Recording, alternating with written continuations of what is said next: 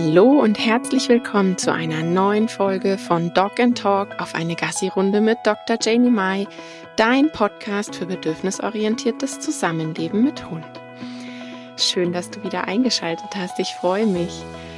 In der heutigen Folge möchte ich darüber sprechen, wie ein Tierschutzhund zum Sofawolf wird. Ähm, ja, einfach das Thema Adoption von einem Hund und auf was wir so ein bisschen achten müssen, beziehungsweise was auch unsere Erwartungshaltung da mit der ganzen Situation macht.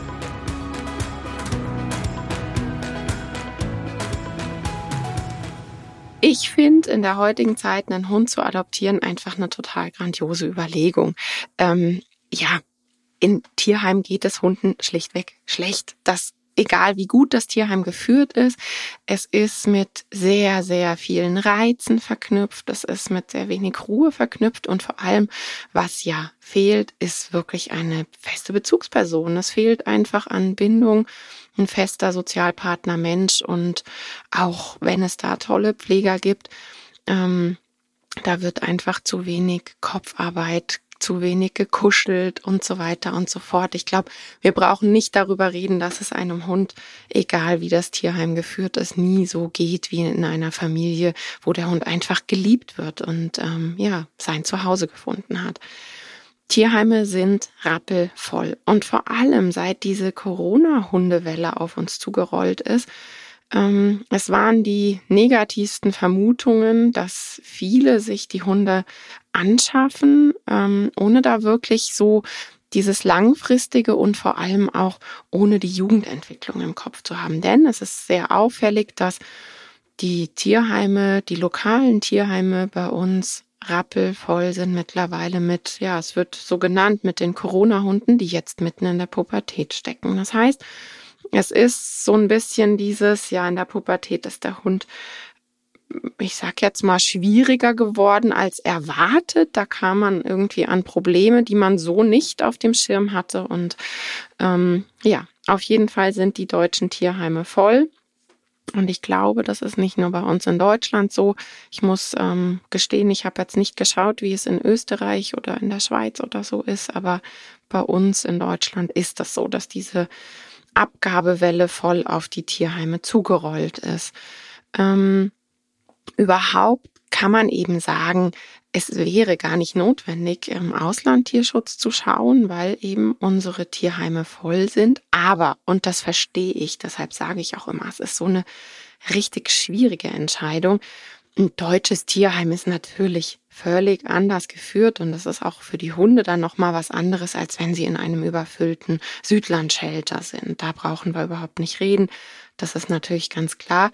Nichtsdestotrotz ist dem Hund, der dann hier im Tierheim bleibt, nicht damit geholfen. Ähm, also das nur so als Gedankenspiel, das noch dazu bringen.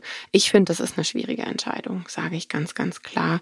Und ähm, ja, als damals meine Tierschutzhündin kam, ich habe das natürlich aus dem Bauch rausgemacht und sie war ja damals dann schon in Deutschland. Ähm, Zudem kommt ja noch das große Problem mit der Welpenmafia, was ähm, seit letztem Jahr richtig den Boom bekommen hat. Ich denke, das äh, hast du auch mitbekommen, dass einfach das Thema Welpenmafia überall präsent war, dass eben im Ausland damit Geld verdient wurde, dass Welpen, man kann richtig sagen, produziert wurden für diesen Markt, ähm, dass eben süße kleine Welpen gekauft wurden und ja, Welpenmafia und dieser Boom war ein riesiges Problem. Da gibt's aber schon ganz viele Informationen dazu. Einfach mal im Internet nochmal schauen. Und ich denke, das A und O sollte sein, wenn man sagt, ja, ich möchte einen Hund adoptieren, dass man unbedingt eine gute Wahl trifft, was den Verein anbelangt. Und ja, das ist das A und O, sich wirklich alle Informations über, Informationen, die man bekommen kann, über diesen Verein holen, dass man weiß, ähm, woran man ist. Was ist eigentlich an dieser Aussage dran, dass man mit einem Tierschutzhund die Katze im Sack adoptiert, ähm, wie man immer so schön sagt, und beim Hund vom Züchter, da weiß man doch angeblich, was auf einen zukommt. Also das höre ich immer wieder, dass gerade auch das Argument, ja, wir haben Kinder und da finde ich das mit einem Tierschutzhund sehr, sehr schwierig. Ich denke mal mit einem Tierschutzhund, ähm, wo man hier vor Ort spazieren gehen kann.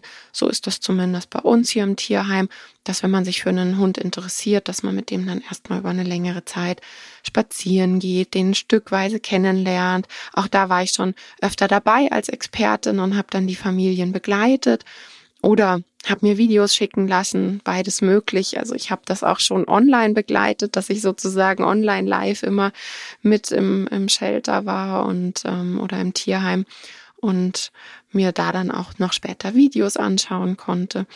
Und bei uns hier im Tierheim ist es auch noch so, dass die Hunde dann so Probestunden und Probetage verbringen dann bei dem neuen Zuhause, bevor sie wirklich adoptiert werden.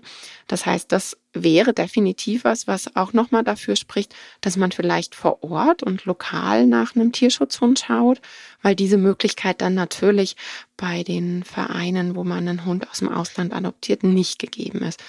Aber um zurückzukommen zu diesem Argument, ja, aber ich habe eben ein Kind oder Kinder und ich finde das viel zu gefährlich, weil ein Tierschutzhund ist die Katze im Sack.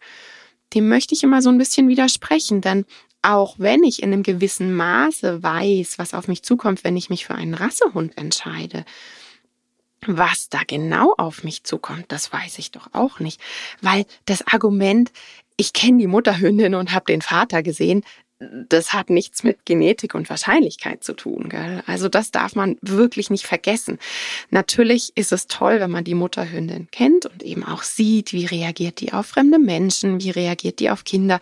Das ist ja was, was dann die Welpen wirklich auch sozial abschauen und richtig aufsaugen. Wenn da die Mutterhündin zum Beispiel Angst vor fremden Menschen hat, ganz klar. Aber Nichtsdestotrotz, man weiß es nicht, weil Genetik geht halt nicht, ich kenne Mama und Papa und deshalb weiß ich, wie der Welpe ist. Ähm, da brauchen wir ja nur bei uns Menschen schauen. Und ähm, natürlich bei einer Zuchtstätte kann man durch viele Fragen und wenn man dann ein paar Mal da war, schon auch sagen, wie ist da der Umgang und ähm, so grundsätzlich, was erleben die Welpen. Aber ein komplett gläsernes System ist das ja auch nicht. Also ich kenne keinen, der keinen Züchter, wo man irgendwie dann 24-7 live dabei ist und wo man die ganze Zeit weiß, was mit den Hunden gemacht wurde und was genau sie alles erfahren haben. Es heißt, auch hier ist Wundertüte dabei. Und gerade bei ähm, einem Rassehund, wenn man sagt, ich kaufe mir einen Welpen, da durchläuft man ja auch nochmal die ganze Entwicklung, die Jugendentwicklung und ähm, ich muss immer wieder sagen, da schwingt auch so ein bisschen Erwartungshaltung mit. Ich habe einen Nachbarn, der hat den und den Rassehund und deshalb habe ich mich für diese Rasse entschieden. Und das ähm, verklärt die Situation natürlich so ein bisschen, weil das hat ja auch nichts mit Realität zu tun. Nur weil ich den Nachbarshund dieser Rasse kenne, hat das überhaupt nichts mit dem Hund zu tun, den ich mir dann von einem Züchter hole. Also ja, das möchte ich so ein bisschen entkräften, dieses Argument, Tierschutzhund ist Katze aus dem Sack und Rassehund ist irgendwie, ich weiß, was da passiert. Das ist so nicht, weil ähm, welche Gene werden ähm, wirklich dann mitgebracht und welche Gene werden dann auch nochmal in der Umwelt aktiviert. Das ist beim Rassehund eben auch so ein Ding, was wir nicht wissen. Und ähm, ja, also das ist für mich so ein Argument, das möchte ich immer so ein bisschen entkräften. Ähm, natürlich, ein Hund aus dem Tierschutz hat seinen Erlebnisrucksack. Den hat er gefüllt, das ist ganz klar. Oder eben auch überhaupt nicht gefüllt. Auch das kann sein. Da können schle ganz schlechte, da können traumatische Erlebnisse in diesem Erlebnisrucksack stecken. Aber es gibt auch immer wieder Hunde, gerade wenn die in einem ähm, Shelter geboren wurden, die vielleicht super wenig erlebt haben und eben ganz viele Sozialisationsdinge nicht hatten. Wir neigen dazu, erstmal von diesem ganz Negativen auszugehen. Es kann aber auch sein, dass die Hunde es schlichtweg noch nie gesehen und erlebt haben. Auch das kann sein. Aber klar, Erlebnisrucksack kennen wir nicht, können wir überhaupt nichts zu sagen. Ähm, auch das macht meines Erachtens immer so ein bisschen die Probleme, wenn man den Hund in die falsche Umwelt verfrachtet und der dann durchgängig überfordert ist, wenn man eben sich auf so eine Anzeige verlässt, die im Internet da ja, es ist eine Beschreibung von dem Hund, es ist eine Verkaufsanzeige. Jetzt ist es raus. Es ist einfach eine Verkaufsanzeige. Man, man möchte ja, die, die Shelter möchten natürlich, dass die Hunde vermittelt werden. Und ähm, na klar, der Gedanke, dass den Hunden geholfen wird, ist da absolut primär. Ich mag da jetzt überhaupt nichts Negatives sagen. Nichtsdestotrotz ist es sehr, sehr schwierig, so eine Anzeige wirklich so zu verfassen, wie man dann den Menschen ganz viele Infos mitgeben kann im Sinne von, so läuft das dann, wenn der Hund in der Familie ist. Ich habe da immer wieder Anzeigen, wo dann steht, ja, der ist super kinderlieb, der ist katzenfreundlich, der hat kein Jagdverhalten.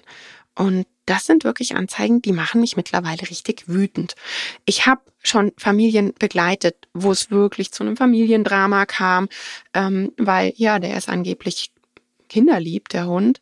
Und hier in Deutschland hat sich dann gezeigt, dass es ein Hund, der panische Angst hat und einfach in einem absoluten Freeze, ich mache nichts, ich verhalte mich überhaupt nicht und hocke in erlernter Hilflosigkeit in einer Ecke und bewege mich überhaupt nicht. Die Kinder dann natürlich völlig enttäuscht, weil sie wollten mit dem Hund in Verbindung gehen und mit dem Hund etwas tun. Das war überhaupt nicht möglich. Und dann hat sich Stück für Stück rauskristallisiert, dass diese panische Angst wirklich auftaut und dann in Abwehrverhalten übergeht.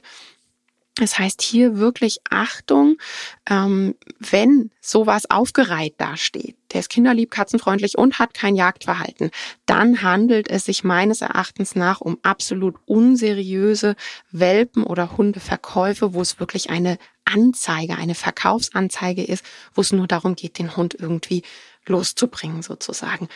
Denn wenn diese Tiere im absoluten Stressverhalten sind, sind die in einem Schockzustand. Die werden oft mit Fallen oder mit großen Keschern oder wie auch immer auf der Straße eingefangen und kommen dann in die Shelter. Die sind in einem hochgradigen Schockzustand. Dann kriegen die für einen Test, da habe ich schon Videos gesehen, ein Hund körpersprachlich im absoluten Schockzustand, geweitete Pupillen, also wirklicher Schockzustand, kriegt eine Katze vor die Nase gehalten und dann wird im Video gesagt, ah, man sieht, er reagiert nicht auf Katzen, der kommt mit Katzen gut klar. Das ist natürlich überhaupt keine Aussage, die dann was mit dem wahren Leben zu tun hat. Ähm, nur weil der Hund in dieser Situation nicht auf Katzen reagiert, heißt es nicht, dass der Hund, wenn er irgendwann auftaut, Vertrauen ähm, bekommt und eben seine Persönlichkeit an die Oberfläche kommt, hat das überhaupt keine Aussagekraft. Die Geschichte mit Kinderfreundlichkeit empfinde ich genauso. Da ist dann oft, wenn im Shelter irgendwie von den Pflegern ähm, die Kinder dann mitgebracht werden.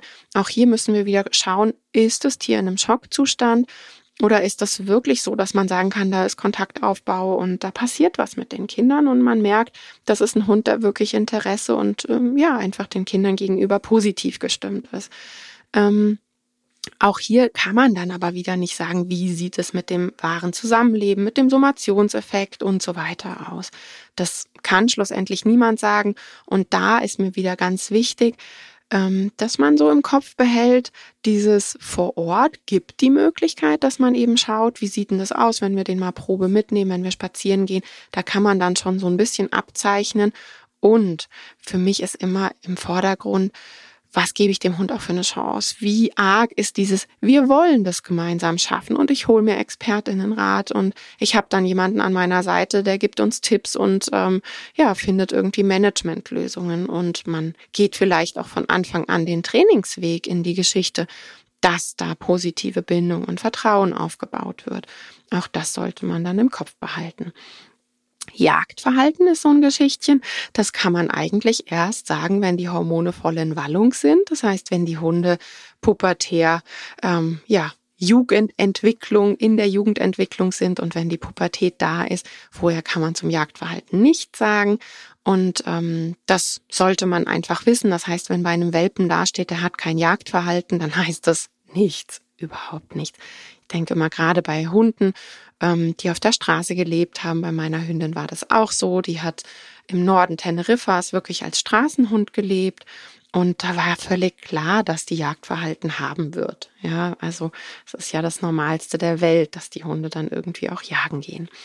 Ähm, ja, was, was ähm, muss man dann beachten und wie kann man sich das jetzt vorstellen, wenn da jetzt ein Tierschutz, Tierschutzhund zu einem nach Hause kommt? Ja, Zeit, Zeit, nochmal Zeit und ganz viel Ruhe wirklich dieses Erwartungsding einfach weg damit. Das ist völlig unpassend, weil wenn man sich für einen Tierschutzhund entschließt, dann muss man da sagen, ich nehme Zeit und Ruhe in die Hand und ähm, ich lasse mich auf diese Reise, auf diese gemeinsame Reise jetzt ein. Ansonsten ist das von vornherein unfair dem Tierschutzhund gegenüber. Ähm, ich sage immer so ein bisschen dieses, wie bei einer Katze, die man ähm, zu sich holt, die schon erwachsen ist, die verstecken sich oft und die brauchen ganz viel Selbstwirksamkeit. Und ganz ähnlich sollte man das mit dem Tierschutzhund auch machen. Nicht gleich loslegen mit, ich zerr dich aufs Sofa und ich möchte jetzt mit dir kuscheln und ich mache jetzt gleich mal Sitz und Platz und bei Fuß und der muss an der Leine gehen und was dann nicht immer alles im Vordergrund steht, sondern einfach erstmal sein lassen, ankommen wirklich dieses, ich kann den Ort, wo ich jetzt leben werde, was der Hund ja noch gar nicht weiß, ähm, der, da hat er alle Zeit der Welt und kann das in voller Selbstwirksamkeit für sich erkunden, ohne dass da irgendwie groß eingegriffen wird. Deshalb großer Tipp, eine Ja-Umgebung, wo man dann eben nicht sagen muss, äh, nicht und nein, das auch nicht und hier darfst du nicht drauf und das sollst du nicht tun, sondern wirklich volle Selbstwirksamkeit. Ähm, zu Beginn viel Struktur im Sinne von, ähm, dann gibt's Frühstück, wir beschäftigen uns mit Futter, dann setze ich mich mal mit dir auf den Boden. Das ist ein Zeitfenster, wo man einfach schaut, kommt der Hund, will der Kontakt aufbauen, was macht der, legt er sich zu mir, baut vielleicht Kontaktliegen auf, was auch immer, dass man einfach so ein bisschen eine Tagesstruktur hat. Wann geht man in den Garten? Das wäre mein größter Tipp, dass man am Anfang wirklich nicht gleich spazieren geht und alles kennenlernt und dann gucken wir mal, wie ist der Hund in der Stadt und wie ist der mit anderen Hunden und sondern wirklich erstmal so dieses Heimische, dieses Bindung, Vertrauen und wo leben wir jetzt gemeinsam aufbaut. Das finde ich immer ganz, ganz wichtig. Und mit Struktur ist eben gemeint, dass man so einen Tagesablauf sich überlegt, der für den Hund passend ist, wo man dann selber auch mal Ruhe gibt, dass man sagt, so, jetzt ähm, wäre wieder Zeit für ein Schläfchen. Und diese Ruhephasen zum Verarbeiten, die brauchen die Hunde einfach sehr arg am Anfang. Und dass man dann selber auch schaut, dass man Ruhe gibt, ja, und nicht im Haus rumwuselt. Da brauchen die am Anfang noch sehr, sehr gute Vorbilder. Und natürlich ist das Extreme auch Koregulation zu Beginn. Und ähm, ja, dieses Ich bleib zu Hause und ich sage immer, ich bleib nur in meinem Ghetto. Wenn man einen Garten hat, ist das perfekt, dass man dann erstmal nur im Garten spazieren geht, in Anführungszeichen, und nicht gleich auf die Hundewiese oder die Parks erkundschaftet. Und wenn man keinen Garten hat, dass man eben schaut, wo kann so ein Rundweg sein, dass man erstmal nur von der Wohnung rechts und links oder man sucht sich ein Feld in der Nähe, wo man sagt, da können wir zwei uns hinsetzen und vielleicht auch erstmal aus dem Auto rausschnüffeln und so ganz langsam die Umwelt kennenlernen und das wirklich nicht in großen Schritten machen weil auch das oft so erwartungsüberladen ist. Ich habe die Erwartung, dass wir später da und da spazieren gehen und dass du mit anderen Hunden spielst und Spaß hast und deshalb sollst du auch schon die Nachbarshunde kennenlernen. Das ist dann oft für den Anfang viel, viel zu viel. Denn das, was es wirklich braucht, ist am Anfang ganz viel Möglichkeit, Bindungshormone auszuschütten und Vertrauen aufzubauen. Und bei der Bindung ist eben auch ganz wichtig, dass wir die Körpersprache kennenlernen. Das heißt, mein großer Tipp, Körpersprache Schulung machen. Ähm, viele Videos, sich da vielleicht ähm, die Möglichkeit irgendwie besorgen, dass man das miteinander analysiert und Videos immer mal anschaut oder sich da Tipps holt, Bücher wälzen zum Thema Hundekörpersprache. Und ähm, da wissen wir einfach, wenn, wenn Bedürfnisse wirklich erkannt und postwendend reagiert wird, das ist ein Grundpfeiler von sicherer Bindung. Und ähm, ja, ich werde gesehen, dieses Gefühl, das ist einfach ganz, ganz wichtig. Und dann auch noch zu Beginn Angst und Stress vermeiden, dass man eben, wenn man spürt, Mensch, der Hund hat irgendwie vor Männern Angst und, und hat da erstmal ein Problem, dass man dann nicht gleich in die Vollen geht und sagt, boah, da dran trainieren und da müssen wir jetzt, sondern wirklich an das Thema Selbstwirksamkeit denken und das sehr, sehr langsam und schrittweise machen. Und wir müssen im Hinterkopf behalten, dass wenn Bindung da ist, wenn die sichere Bindung und das Vertrauen da ist, dann geht das ja auch alles viel, viel leichter. Und für den Aufbau braucht es Bindungshormone und die kommen wirklich durch Kontakt liegen, Körperkontakt in jeglicher Form, wenn der Hund das selbstständig anbietet. Das ist wieder ganz wichtig dabei. Leckerlis, Futter, fürs Süßsein, fürs Dasein. Einfach weil du da bist, kriegst du hier ein Leckerli von mir. Also nicht diesen Fehler machen, nur wer brav ist, kriegt Futter und Leckerlis. Das wird immer noch mit Bindung verwechselt und dann wird diese massive Lebensabhängigkeit genutzt, um zu sagen, so baust du Bindung auf. Ja, der darf nur Futter aus der Hand bekommen, sonst nirgendwo und der darf das nur bekommen, wenn er gemacht hat, was du wolltest. Also man macht dann Sitztraining oder Kissentraining und wenn der Hund brav mitmacht, dann kriegt er sein Futter. Finde ich fürchterlich. Das hat nichts mit Bindung zu tun. Darum geht's nicht. Und ähm, ja, wenn man eben genau den umgekehrten Weg geht, du kriegst jetzt einfach ein Leckerli von mir, einfach so, weil du da bist und weil du bei mir bist und weil ich dich mag. Das ist der richtige Weg, wie man damit umgehen sollte. Ähm, so als ganz groben Fahrplan, weil es gibt da keinen klaren Fahrplan. Wie gesagt, der Erlebnisrucksack, wir wissen das nicht. Wir können nicht in den Erlebnisrucksack reingucken. Wir wissen nicht genau, was da passiert ist. Aber so einen ganz groben Fahrplan, ich werde immer gefragt, ja, was kommt jetzt so wochen-, monatsmäßig auf mich zu? Man kann so ganz platt sagen, circa nach zwei Wochen beginnt es, dass die Hunde so ein bisschen auftauen, gerade wenn man diese ersten zwei Wochen wirklich auch mit Ruhe verknüpft hat und wir sind erstmal zu Hause bei uns und im Garten und du hast jetzt erstmal alles kennengelernt. Dann merkt man, dass die Hunde so stückweise auftauen. Da gibt's dann immer wieder diese Aussage, der testet mich jetzt. Ich finde, das Wort ist so ein bisschen mit diesem Domi Dominanzgedöns Beigeschmack.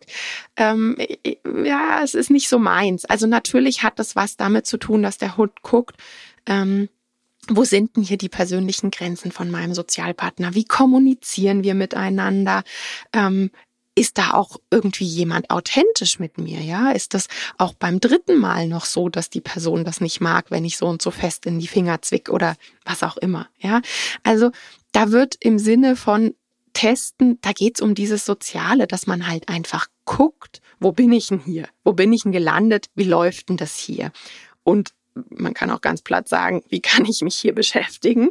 Und dann kommt man natürlich auch an diese Geschichten, dass der Mensch sagt, äh, okay, aus Hundesicht mag das schöne Beschäftigung sein, ich aus Menschensicht finde das nicht so toll. Und das sind Sachen, die so nach circa zwei Wochen anfangen. Bei älteren Tierschutzhunden kann man ganz grob sagen, so circa nach sechs Monaten gehen da so stückweise geheime Schubladen der Persönlichkeit auf. Das ist ganz klar je nachdem auch hat der Hund schon kennengelernt, dass man zum Menschen Bindung aufbauen kann. Wenn nicht, dauert es natürlich noch mal länger. Ja, also diese dieses grundsätzliche Bindung zum Menschen aufbauen, das ist ja auch eine Lernerfahrung. Und wenn die noch gar nicht da war und ich hole mir einen älteren Tierschutzhund, dann brauche ich noch mehr Zeit. Und da sind wir so bei diesen sechs Monaten, wo es dann anfängt, dass Sachen passieren, wo man sich denkt, äh, das kenne ich ja noch gar nicht. Ja, was kommen da dann auf einmal noch für Persönlichkeitsschubladen an die Oberfläche? Ich weiß noch meine Hündin aus dem Tierschutz, die Niki, die hat wirklich so circa nach einem halben Jahr das allererste Mal gebellt. Ich bin fast vom Sofa gefallen. Die hatte so eine extrem dunkle Stimme. Ich habe das A nicht erwartet und B, sie hat sechs Monate davor nie gebellt. Die war immer still. Also egal, ob sie was im Haus gehört hat oder ob es geklingelt hat es gab nie irgendwie in irgendeiner Form Vokalisation von diesem Hund. Und ja, dann nach sechs Monaten kamen so Dinge auf. Und das ist auch immer was, wo ich so meine Kunden drauf vorbereite und ähm, was ich immer wieder bestätigt bekomme, dass die sechs Monats Schallgrenze eben auch einfach nochmal so ein paar Sachen zutage bringt, wenn man einen älteren Tierschutzhund holt. Wenn man sich einen Welpen aus dem Tierschutz holt, dann ist natürlich auch ganz klar, dass ich die komplette Jugendentwicklung, die Pubertät und, und, und, ich mache da alles mit, die ganze Gehirnentwicklung bis zum erwachsenen Hund. Das mache ich natürlich auch mit. Und das ist völlig wurscht, ob Tierschutzhund oder Hund vom Züchter. Die haben alle diese Hirnentwicklung, die haben alle die Jugendentwicklung. Das heißt, auch hier ist man in diesem Thema, aha, super, schöne Überraschungen, heute so, morgen so, vormittags so, nachmittags so. Auch da kann man sich nicht ganz genau drauf einschießen. Gell? Der Hund ist jetzt so. Also, ähm, mein großer Tipp ist, man braucht Zeit. Also das ist das Wichtigste, was ich mitgeben möchte. Man sollte von Erwartungen einfach ablassen und von diesen klaren Vorgaben und Zielen. Wenn man sich eben einen Hund holt mit diesem klaren Ziel, der soll dann immer mit in der Großstadt mit ins Büro. ja, dann kann das richtig in die Hose gehen, wenn der Hund einfach richtige Probleme mit der Großstadt hat. Ähm, das heißt, wenn das so Plan A und das ist der einzige Plan, den wir haben, der ja, muss mit ins Büro, damit er nicht den ganzen Tag alleine ist. Das kann in die Hose gehen, wenn das Büro eben irgendwie mitten in der Großstadt an der Hauptstraße ist. Oder ich hatte das auch schon, dass dann diese Idee von vornherein da war, der muss mit in den Kindergarten, der soll Besuchshund werden. Das finde ich ganz schwierig. Das heißt, wenn man sich auf diese Reise, ich möchte ein Tier adoptieren, ja, dann sollte man das nicht an Bedingungen knüpfen im Sinne von, ähm, das soll dann so und so laufen und du sollst das und das später machen.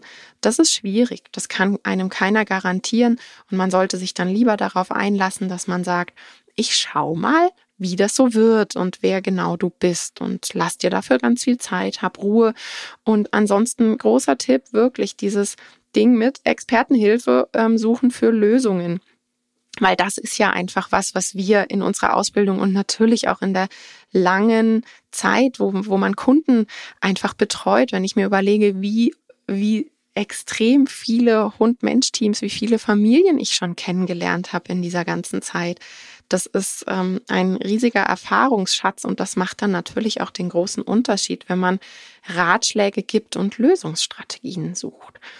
Also, ich hoffe, ich konnte in dieser Folge so ein bisschen ähm, was mitgeben, wie das so ist, wenn man sich einen Hund vom Tierschutz holt und wie eben die ideale, schöne Vorstellung wäre, wenn man ohne große Erwartungshaltungen daran geht.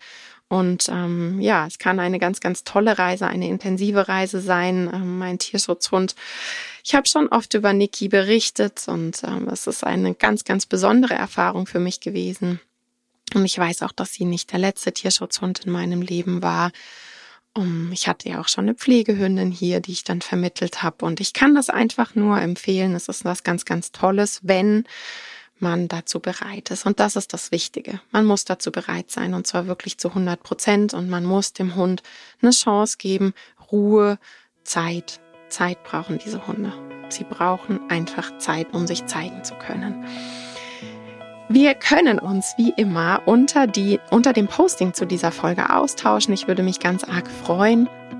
Und ich möchte jetzt noch ganz kurz ähm, auf den Stresskurs Stresslass nach Slow Motion aufmerksam machen. Das ist ein nächster Live-Kurs, ein Live-Webinar, was am Montag, 6.9. startet. Das ist immer abends ein sechs Wochen Live-Kurs mit mir über das Thema Stresslass nach Slow Motion. Du findest in den Show Notes den Link dazu.